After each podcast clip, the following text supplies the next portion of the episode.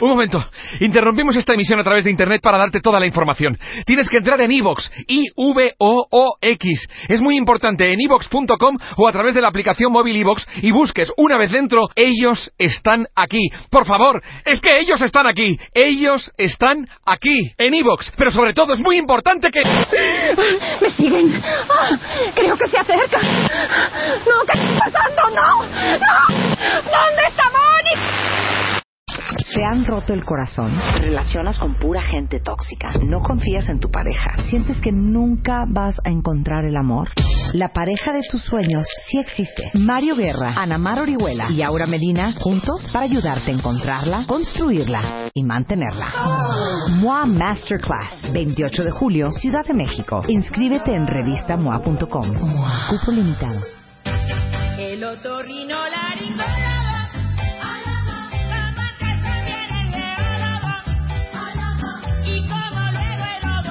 Qué Laura León cuando vino no nos cantó esta canción ¿Sí la cantó?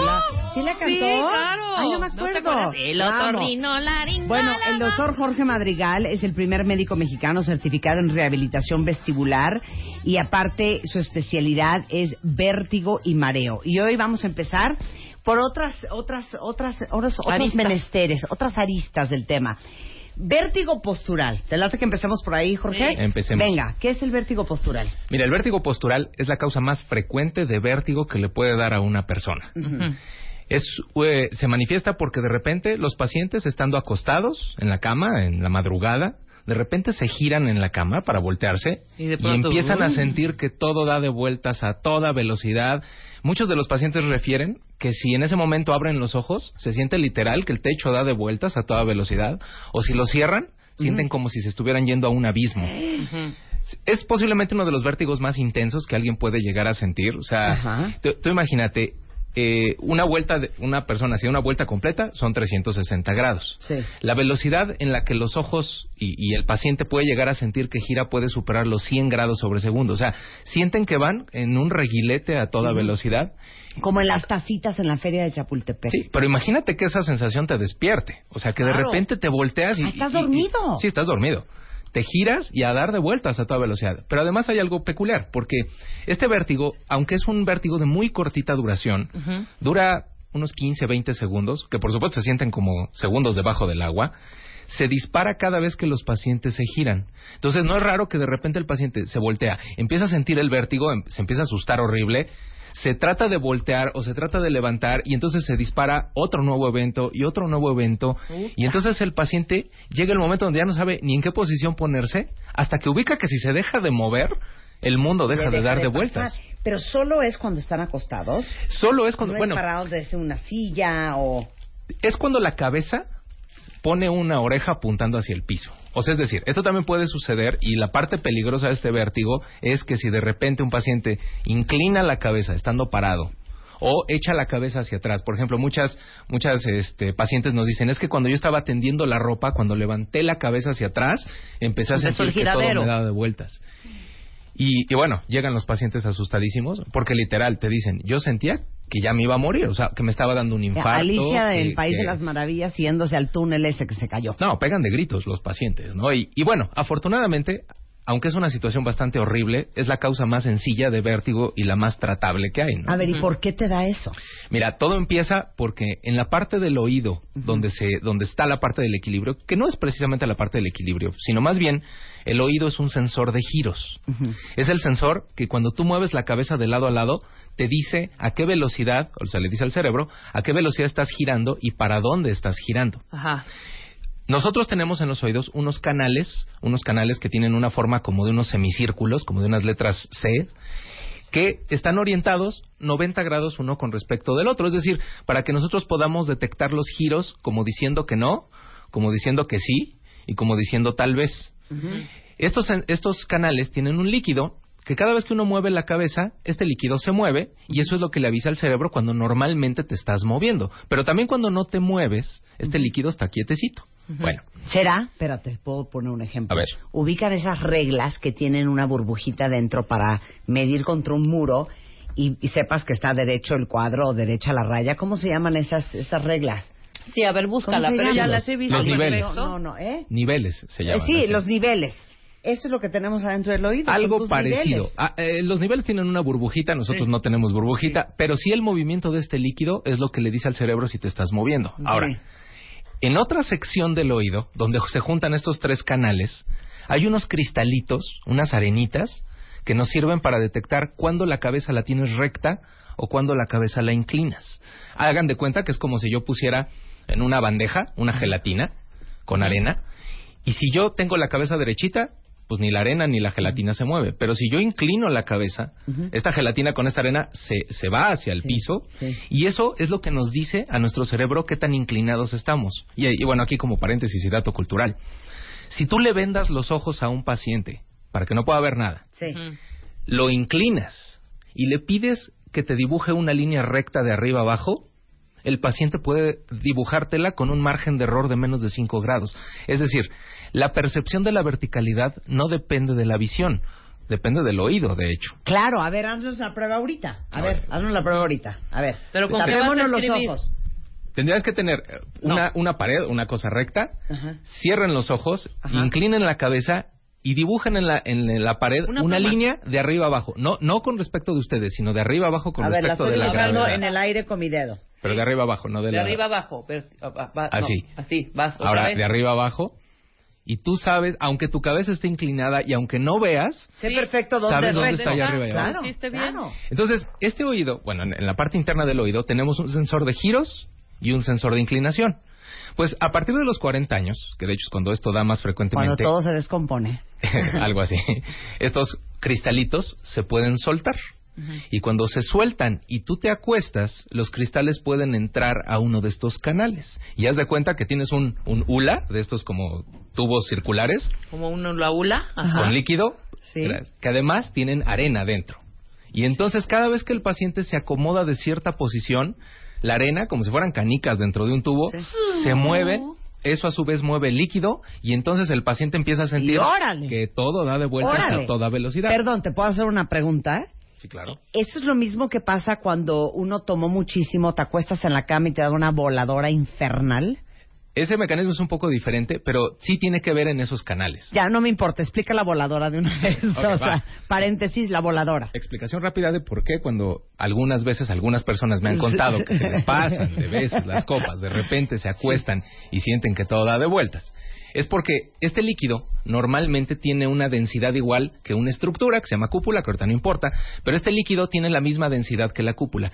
Cuando uno bebe alcohol, cambia la densidad de la cúpula y esto provoca que cuando el paciente se pone en ciertas posiciones, la cúpula, que es el sensor de movimientos, se mueve ligeramente y entonces tú empiezas a sentir que todo da de vueltas.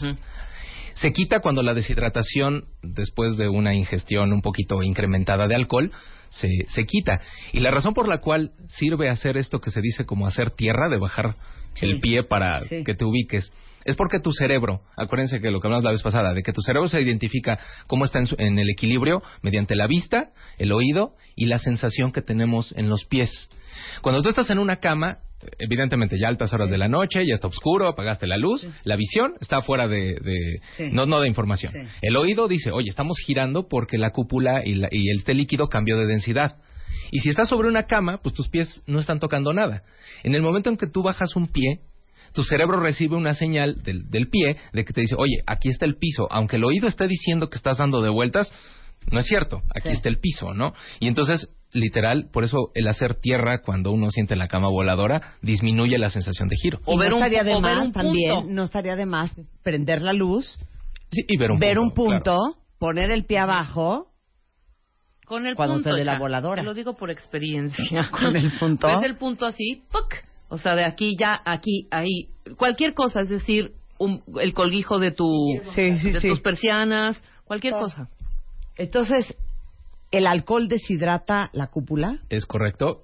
Y eso es lo que provoca la cama voladora, ¿no? Qué horror. Lo peor es la cama voladora. Pero, de Ahora- hecho, quien ha sentido la cama voladora, esa velocidad de giro andará rondando, ¿qué te gusta? Unos 10 grados sobre segundo. Un vértigo postural puede llegar a 80, 90 grados sobre segundo. O sea, No, o sea, la voladora es un chiste con, con- comparado con el sí, vértigo la- postural. La, voladora es como estar en un carrusel Ajá. y un vértigo postural es como estar en una montaña rusa con giros y de 180 grados a toda velocidad, ¿no? Digo, de 360 a toda velocidad. Qué cosa. Bueno, cerramos lo de lo de la cama voladora. Entonces continuamos. Entonces, ya entendimos las causas. Eh, exacto. Es, el, el diagnóstico es bien peculiar. Porque como no hay un daño en el oído, o sea, no es que el oído se lastimó, simplemente hay cristales fuera del lugar. ¿Y cómo se te salieron por la edad? Puede ser, en primer lugar, por la edad. Más del 80% de los pacientes es porque tienen más de 40 años. La segunda causa, que es alrededor del 15%, es porque hayas recibido un golpe en la cabeza lo suficientemente intenso como para generar que los se- cristales se desprendan. Salieran, ajá. Y cuando los pacientes se acuestan, bueno, los cristales se van a, a un canal semicircular, que es lo que detecta los, los, los giros, ¿no? Ahora, estos pacientes cuando llegan, tienen pánico de acostarse. O sea, no es raro que un paciente te diga, es que desde que me dio esto, me tengo que poner tres, cuatro almohadas, me duermo semisentado, me duermo en, en- en el sillón reclinable porque, porque ya no puedo. O sea, Claro. no, no, eh, y bueno, el diagnóstico de hecho se hace justamente acostando a los pacientes en la posición que les da vértigo. Esperar a que el paciente grite. No, no, tanto así. De hecho, este, Ajá. eh, tratamos de que no griten y, y- y algunos sí los tenemos que sedar un poquito porque sí se siente bas- bastante feo. Pero porque necesitamos observar un movimiento ocular en los ojos que nos dice si un paciente tiene curiosamente cristales en el oído o no. Y es que todos nosotros cuando giramos la cabeza, nuestros ojos brincan. O sea, si tú ves mis ojos y yo muevo la cabeza así, de lado a lado, mis ojos brincan. Sí. Y brincan de manera en la, en la dirección en la cual yo estoy girando la cabeza. Por ejemplo, si giro la cabeza en horizontal, brincan en horizontal. Si hago así, brincan en vertical. Porque cada vez que mi oído detecta giros, manda una señal al cerebro y esta a su vez a, su- a los ojos para que se muevan de tal manera que yo pueda ver clarito mientras que estoy girando la cabeza. Ajá. Entonces, para ver si un paciente tiene un vértigo postural, acostamos al paciente en una posición que le da vértigo justamente y se observa el movimiento de los ojos a toda velocidad durante 15, 20 segundos y en ese momento, bueno, el paciente sintió horrible, pero nosotros estamos tranquilos de que tiene la causa más benigna y tratable de vértigo que existe. El tratamiento es algo bastante mecánico, es literal hacer una maniobra, un, un movimiento, un ejercicio donde los cristales los a regresamos a su sitio ¿Cómo lo regresas? Haces una, eh, digamos, acuestas al Como paciente. una maniobra de Heimlich, pero en la cabeza. Algo así. Eh, eh, le cuelgas la cabeza al paciente, siente vértigo. Es, eh, cuando lo deja de sentir, eso quiere decir que los cristales ya llegaron a la parte más baja del canal. Les giras la cabeza al otro lado, después los pones boca abajo, lo sientas. Y en una maniobra que dura tres minutos, se le quita a más o menos el 85% de los pacientes inmediatamente. ¿Cómo se llama esa maniobra? postural. ¿Tiene nombre? La más común de todas se llama maniobra de E-Play. E-play. Y, y bueno, acuérdense que hay tres canales en cada oído, es decir, hay seis posibles maniobras. La más común es la de la de play porque más del 80% de los pacientes, los cristales se van al canal de atrás, porque es el que queda más abajo cuando los pacientes se acuestan. Claro. Oye, ¿y este vértigo no tiene factores de riesgo importantes? Mira, en general, el que tengas con más de 40 años ya es el punto número uno de factor de riesgo. Cualquier enfermedad que pueda lastimar el oído interno te pone en mayor predisposición a que te dé un vértigo postural. Por ejemplo, si ya tuviste previamente, no sé, una laberintitis o tuviste otra enfermedad en el oído o tienes eh, una cosa que se llama hipoacusia súbita, una sordera súbita, todas esas cosas te pueden predisponer un poco más a que te pueda dar un vértigo postural. Pero la realidad es que la causa número uno es idiopática, que es una palabra peculiar que Eh. usamos cuando decimos que no, No sabemos tengo idea de por qué dónde viene, claro, sí. Eh, y bueno, pero afortunadamente es algo sumamente tra- Ahora, tratable, ahí te va otra pregunta. Eh, porque hay varios que dicen aquí que tienen vértigo postural, ¿eh? ¿Cómo sabes si los cristales se te salieron del oído derecho o del oído izquierdo? Porque generalmente solamente da vértigo cuando pones la oreja del, del oído afectado apuntando hacia el piso. Es decir, un paciente con un vértigo postural, el nombre completo es vértigo postural paroxístico benigno, te acuestas, por ejemplo, del lado afectado, sientes vértigo. Pero si te acuestas del lado sano, no se siente nada. Ah. Entonces muchos pacientes de hecho ubican, sí, a partir de tal día no me puedo acostar sobre el lado izquierdo porque siento que me voy a, a un abismo, ¿no? Entonces Ahora ya sí que se le salieron los cristales a tu mamá. literal, así funciona, Qué ¿no? cosa más interesante. Aparte eres un gran explicador, Jorge. ¿eh? No le entienden perfecto lo que está diciendo. Tenemos algo específico sobre vértigo postural aquí en redes sociales. Si no, me voy a pasar al vértigo de Menier. Este, mira, aquí dice una cuenta mi hija tiene 16 años y tiene este vértigo.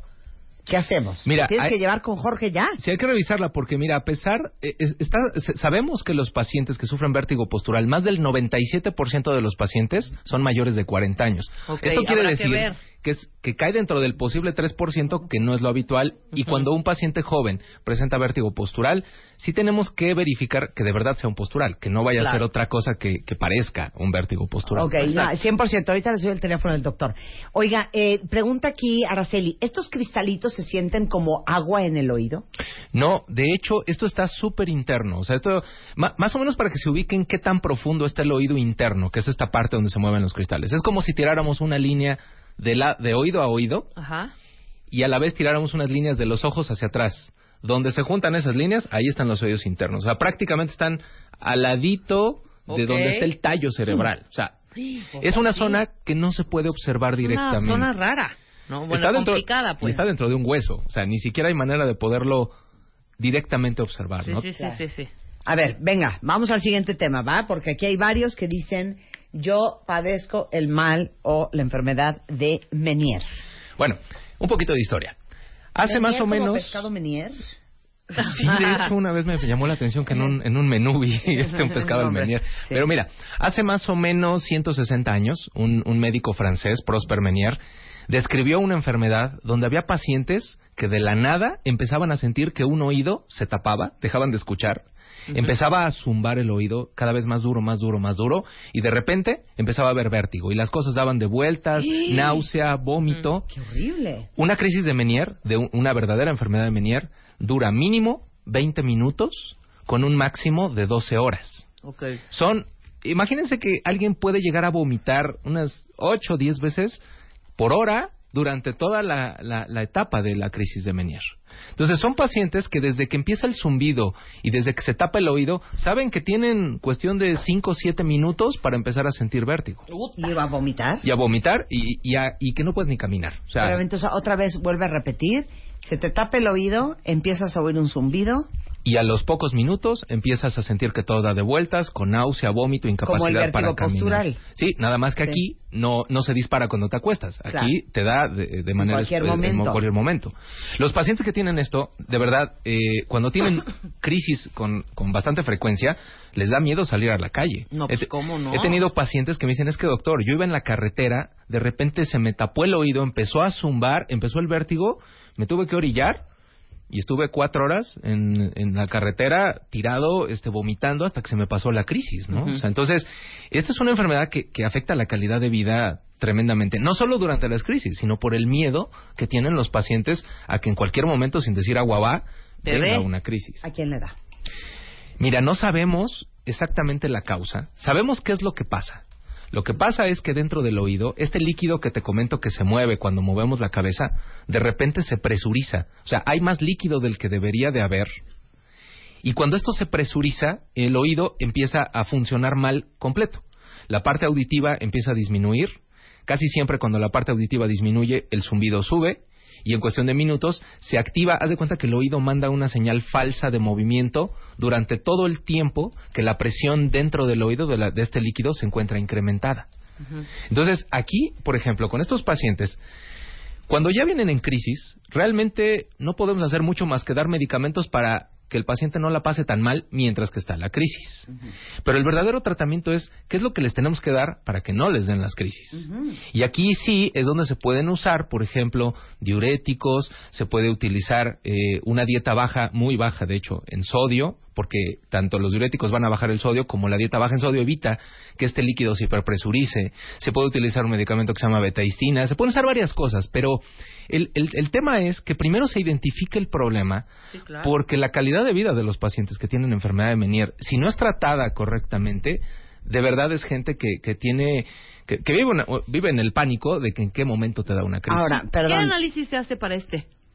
¿Alguna resonancia en el oído? ¿O qué te haces para, qué mandas a hacer tú para saber si es men- Menier o si es postural o, qué- o qué si es otra cosa. Mira, para cuando sospechamos de Menier, una de las cosas que sucede en el Menier es que la audición durante la crisis baja. Ujú. Cuando está fuera de la crisis, la audición se recupera.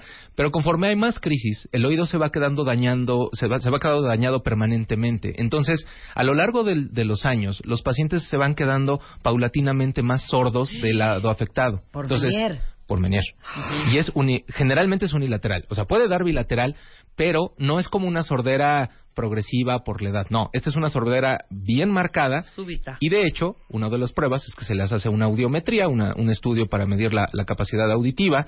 Se hacen pruebas vestibulares, que son las pruebas que nos determinan si, si encontramos daño o no en el- la parte del oído que se encarga del equilibrio o en la parte del cerebro que se encarga del equilibrio.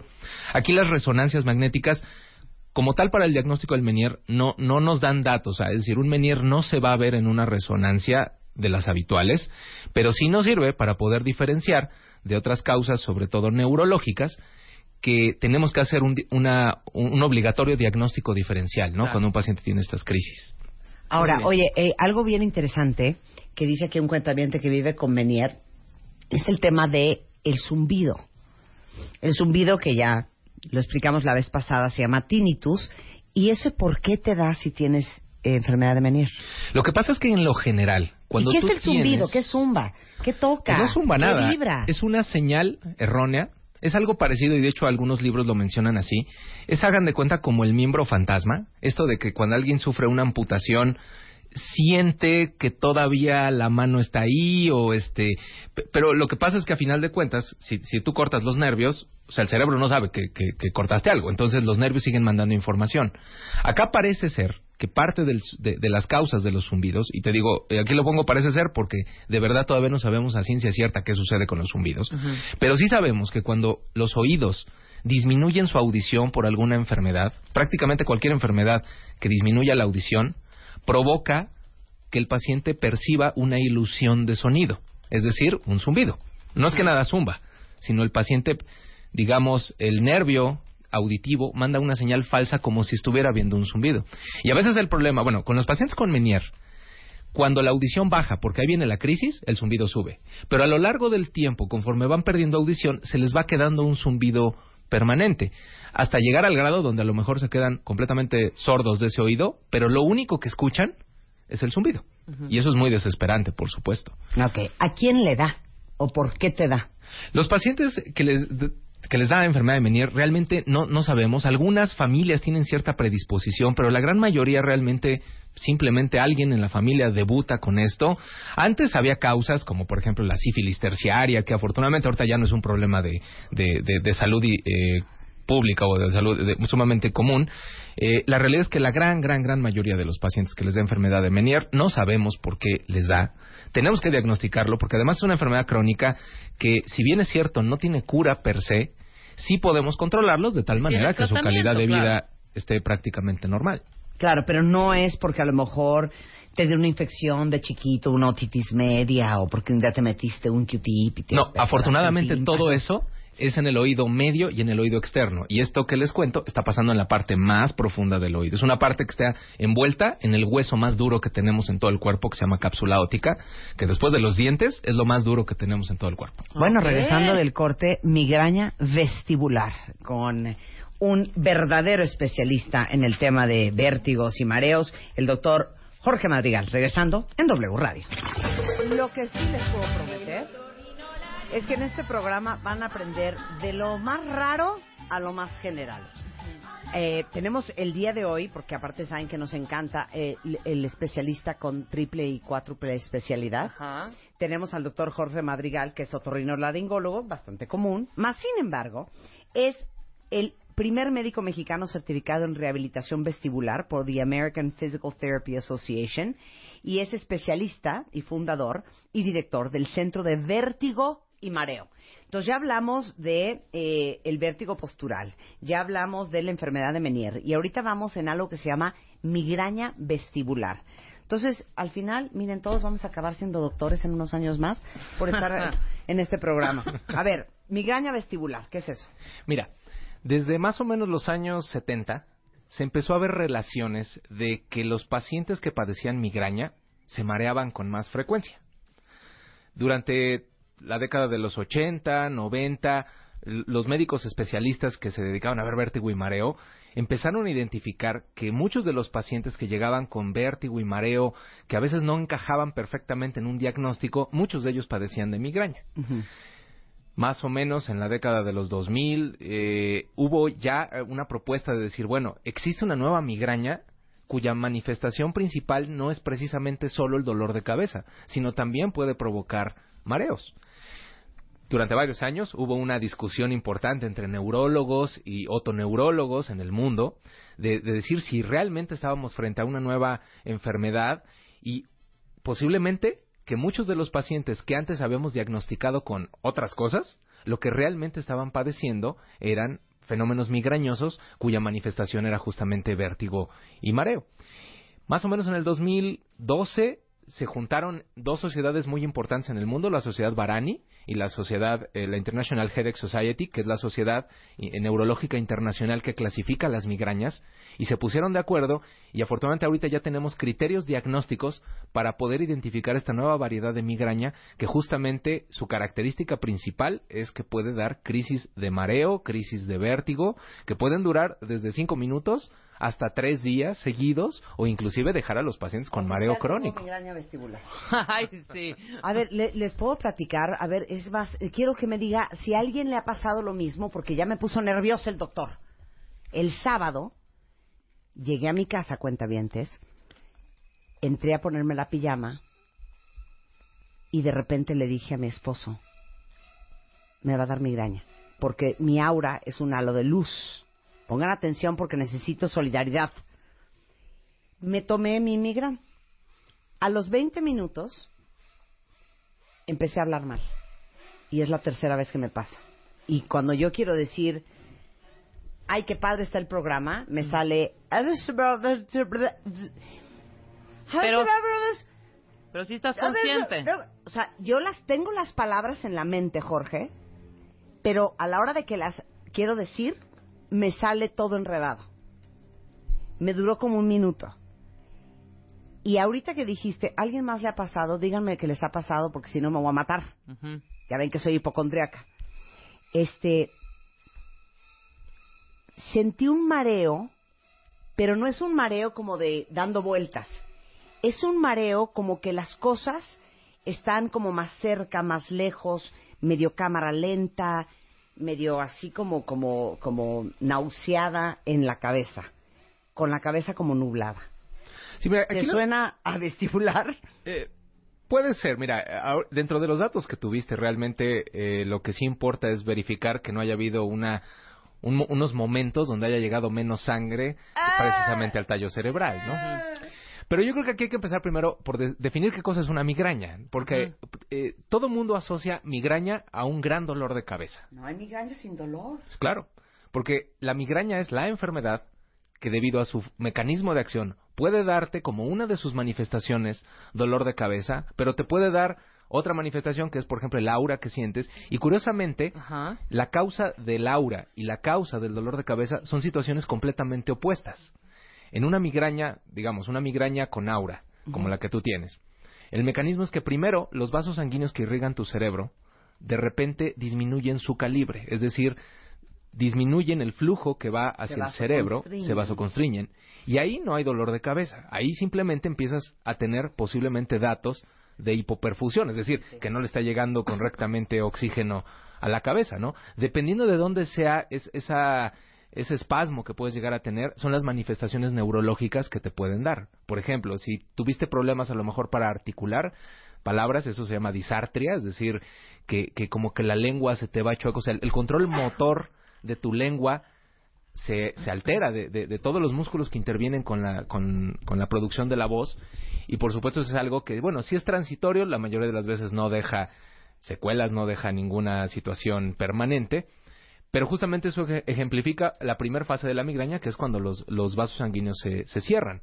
Cuando de hecho duele la cabeza es cuando de manera refleja los vasos sanguíneos se abren, hay un exceso, llamémoslo así, de perfusión, sobre todo exceso de volumen, y eso es lo que explica por qué cuando una persona tiene un dolor de cabeza tipo migraña, el dolor palpita, o sea, se siente como si el corazón te estuviera tamborileando en la cabeza y por eso es que te quieres amarrar un trapo y hacer la mayor Claro. presión posible. Ahora, en, el, en la parte de la migraña vestibular, sucede algo parecido, pero ahí las manifestaciones, curiosamente, no son predominantemente el dolor de cabeza. Sí, un criterio diagnóstico es que haya historia o dolores de cabeza tipo migraña, pero inclusive hay pacientes en una categoría especial que se llama probable migraña vestibular, donde puede ser que un paciente ni siquiera tenga dolores de cabeza y su única manifestación sea, por ejemplo, tener crisis de mareo o crisis de vértigo e intolerancia a la luz, por ejemplo. Sí, claro. Entonces, y, y son mecanismos diferentes. Aquí el- el- lo, lo importante de esto es que primero, es un diagnóstico por exclusión. ¿Por qué? Porque no hay ninguna prueba que te diagnostique migraña. Claro. Es decir, si un paciente le duele la cabeza, imagínense una migraña normal, le duele la cabeza, si en ese momento le hacemos un estudio de imagen, una resonancia, una tomografía, sale normal. Si ahí le hacemos un electroencefalograma, sale normal. Y de hecho, tienen que salir normales para que podamos decir que es una migraña. Claro, En la- claro. En la, migraña vestibular es lo mismo. Si yo tengo un paciente que sospecho que tiene una migraña vestibular, todas sus pruebas vestibulares tienen que salir normales. Y por descarte y por la historia clínica, es como llegó al diagnóstico de una migraña. Bueno, y se cura. Se Como trata. toda buena migraña, desafortunadamente no se cura, pero hay maneras de tratarla. Y de hecho aquí eh, eh, lo importante es el diagnóstico, porque su tratamiento es radicalmente diferente de cualquier otro tipo de, de vértigo o mareo. Aquí, para, eh, como toda buena migraña, gran parte del tratamiento importante tiene que ver con la prevención. Es decir, que sigan una dieta con alimentos libres de tiramina, que no coman chocolates, no vino tinto, no cacahuates, nueces, pistaches, todas esas cosas, quesos añejos, eh, cosas con glutamato monosódico, que respeten mucho el sueño, o sea, que le den sus horas correctas, que hagan ejercicio y en el caso de que se tengan que usar medicamentos, se utilizan medicamentos profilácticos para migraña, es decir, medicamentos que previenen que te vengan crisis. Y tenemos muchos medicamentos de diferentes familias. Aquí sí, dependiendo de cada caso, se pueden utilizar uno u otro medicamento porque, por ejemplo, algunos medicamentos que bajan la presión también son antimigrañosos. Ok. Entonces, si tienes un paciente que es hipertenso y que tiene migraña, a lo mejor con un mismo medicamento controlas las dos, las dos situaciones, ¿no? Perfecto, claro. Pero si tienes a alguien que se le baja la presión, no le puedes dar eso. O sea, hay- aquí sí el tratamiento es como muy, muy, puntual, personalizado, claro, ¿no? claro. En cada caso. ¿Saben qué? Vamos a traer ahora un neurólogo Ajá. especialista en migrañas Ándale. que nos venga a explicar cómo está el rollo y qué es esto de estar hablando en lenguas Sí, perfecto. y lo de vomitar. Y lo de no poder ver la luz. Vamos a hacer un programa de eso. Oye, Jorge, muchísimas gracias por venir, como siempre. Jorge es fundador y director del Centro de Vértigo y Mareo y, como les digo, es el primer médico mexicano certificado en rehabilitación vestibular. Eh, les doy el teléfono del consultorio. Es 5511 06 2677. 5511 06 2677. Pónganlo si quieren en la O de otorrino, en la M de mareo, en la D de vedaca, de vértigo. Eh, y está como arroba vértigo y mareo en Twitter. Muchas Sí, gracias. Y el George. sitio web es mareo.mx. Qué, qué Perfecto. buen dominio. Fácil. Mareo.mx. Mareo.mx. Mareo.mx. Muy bien. Son 11.13 de la mañana en W Radio. Eh, hemos insistido muchísimo en el programa, lo hemos insistido muchísimo en Bebemundo, el tema de que la eh, nutrición no es retroactiva. O sea, los primeros seis años de vida de un niño son fundamentales porque ahí todo lo que va a suceder sucede en esos seis años. Ya después ya no va a suceder más nada de conexiones neuronales, de desarrollo del cerebro, de la visión, este, del, des- del potencial de la inteligencia, o sea, son cruciales. Y tristemente el 23% de los niños, solamente aquí en la Ciudad de México, tienen anemia. No hablemos de otros eh, lugares del país. Y esto es evidentemente, principalmente por una falta de hierro y otros muchos nutrientes en la alimentación. Y en esta etapa alcanzan el 85% de las capacidades cognitivas que van a tener el resto de su vida. Entonces, fíjense que la alimentación complementaria que comienza a partir del sexto mes de vida es crucial para el crecimiento adecuado. Al año ya un niño empieza a comer un poco la dieta de un adulto, pero ahí uno no puede soltar, no puede decir, bueno, ya cumplió un año, entonces ya que coma pasta junto con nosotros y todo lo que comemos y tan tan se acabó. No. Es bien importante porque se tienen deficiencias de energía, de proteínas, de vitaminas, de nutrimentos en esta etapa y también pueden tener efectos súper negativos en el rendimiento intelectual y de salud cuando sean más grandes. Y por eso hablamos siempre de continuar cuidando la alimentación y hay un concepto que se llama las fórmulas de continuación. NutriBaby 3 es una fórmula de continuación para niños de 1 a 3 años que debería de formar parte de la alimentación que requiere un niño a partir del año de edad cuando ya empieza a incorporarse a la dieta de toda la familia, complementarlo con una fórmula de continuación como NutriBaby 3. Es alto en hierro, ayuda a la prevención de la anemia, mejora el sistema inmunológico, el aprendizaje, la atención, la memoria. Tiene dos cosas bien importantes que son DHA y ARA, que favorecen el neurodesarrollo, el aprendizaje y la visión. Y aparte, NutriBaby 3 cubre el 100% de calcio que necesita un niño en un día.